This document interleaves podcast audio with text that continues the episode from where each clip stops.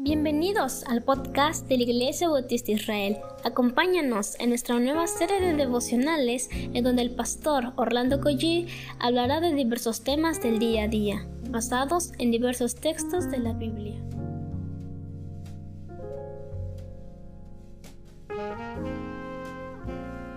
¿Qué tal, amados hermanos? Espero que todos hayamos descansado. Vamos a comenzar con una oración.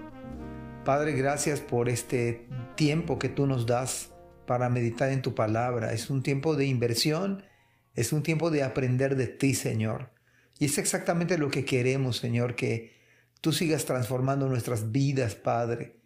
Eh, háblanos con tu palabra, Señor. Es nuestra humilde oración en Cristo Jesús. Amén.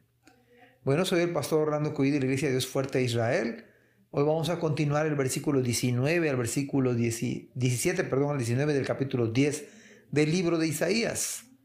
Dice la palabra del Señor, el Señor, la luz de Israel, será un fuego, el santo será una llama. Mire que este tiempo nos hace conocer más acerca del carácter del Señor. Si bien es Dios de amor, por supuesto. Pero otra parte de su carácter es que es un Dios que también castiga, corrige, disciplina. Pero acá nos habla de la luz de Israel. Y esto es una buena noticia. No es una mala noticia. Cristo mismo dijo ser, yo soy la luz del mundo. Juan el Bautista en el primer capítulo del Evangelio de Juan habla de que Cristo era la luz verdadera que alumbra a todo hombre. Y cuando viene la luz, las tinieblas se, disipan. Pero también el Evangelio de Juan nos dice que los hombres amaron más las tinieblas que la luz. Y es el mismo título que se le da al Señor. Vea, vea la bendición de poder estar meditando en la palabra. Es el Señor.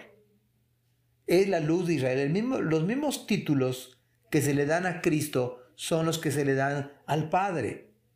Pero el aspecto aquí es que dice será un fuego. El santo será una llama. Esto me hace recordar que el Nuevo Testamento, en la carta a los Hebreos, dice que Cristo es fuego consumidor. Pero también nos hace recordar aquella antorcha que conducía a los israelitas en el desierto y les, les alumbraba su camino. Así que podemos aprender la bendición. Es que el Señor también va a llevar a cabo su, su propósito en el carácter de castigo. Por eso las siguientes palabras dicen tal cual, devorará con fuego los espinos y las zarzas, y en una sola noche quemará al enemigo por completo. Y esta es una esperanza para nosotros, porque efectivamente cuando Cristo regrese, si tomamos esta cita, el enemigo será vencido por completo. Ahora el orgullo prevalece en nuestra sociedad, pero no será para siempre. El Señor es el que tiene la victoria. Es más, ya venció al que tenía el poder de la muerte y triunfó sobre ellos en la cruz. Pero el texto dice, el Señor consumirá la gloria de Asiria. Igual que un incendio consume un bosque en tierra fértil o una plaga a los enfermos. Sigue tomando el autor Isaías la idea de que el Señor consume, eh, la idea de fuego y, nos da, eh, ¿cómo se llama? La comparación de un incendio que consume un bosque. Dice la palabra que el Señor va a consumir la gloria, lo cual significa lo, las cosas por las cuales los asirios se jactaban, las cuales por las cuales, perdón, las cosas por las cuales se enorgullecían, igual que un incendio o una plaga a los enfermos. Dicho de otra manera, va a ser peor aún que la pandemia. El, orgullo es el resultado, porque es peor que la pandemia. Y esta es aquí la evidencia. Y dice, ese glorioso bosque, solo sobrevivirán unos cuantos árboles, tan pocos que un niño podrá contarlos.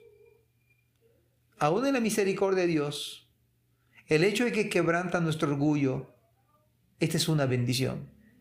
Porque es una bendición porque cuando Dios nos quebranta es que empezamos a buscar al Señor. Y mira el resultado final. Esa soberbia, esa altanería, esa jactancia, dice que un pequeño podrá contar, como si fuese, se incendia un bosque y uno dice, ¿y qué pasó con todos los árboles?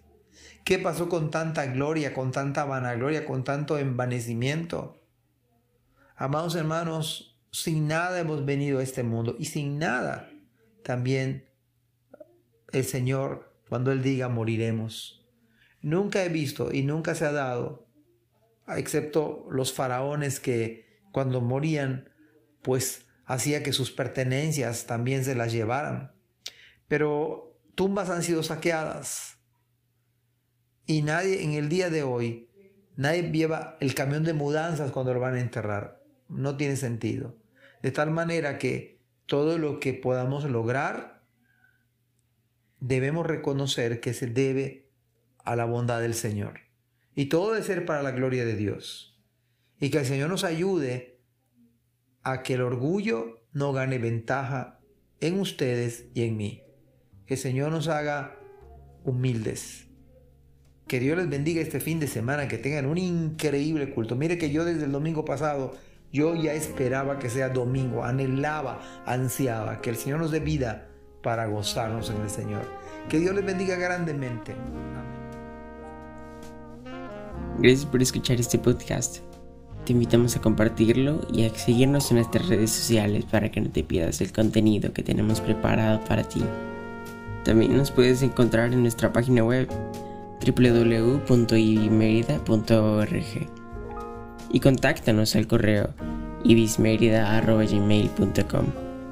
Gracias por acompañarnos. Hasta la próxima.